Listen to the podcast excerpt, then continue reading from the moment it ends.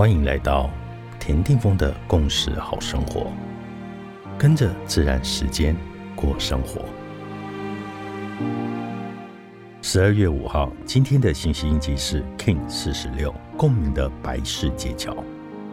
我特别喜欢一位智者的这一席话：它会自然掉落，就像一片枯死的叶子从树上掉落，就是那样的掉落了。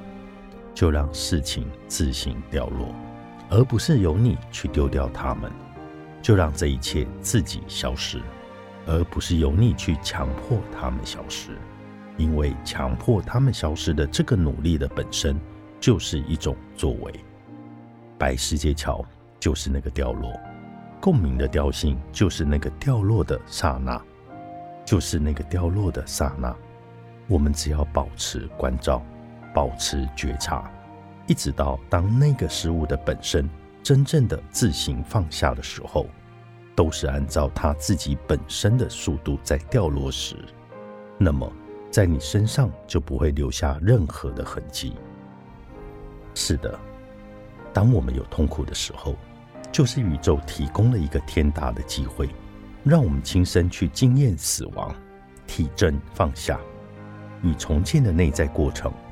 然而，今天我们要大声的对自己说：“就在今天，我愿意自然而然的放下所有必须放下的。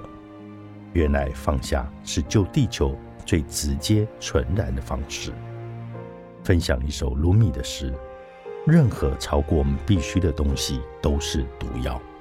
它可能是权力、财富、饥饿、自我、贪婪、懒惰、爱。”野心、仇恨或者任何的东西。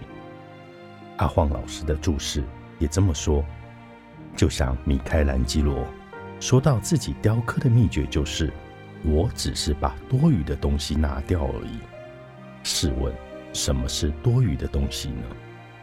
多余的念头、多余的情绪、多余的动作以及多余的身体紧张。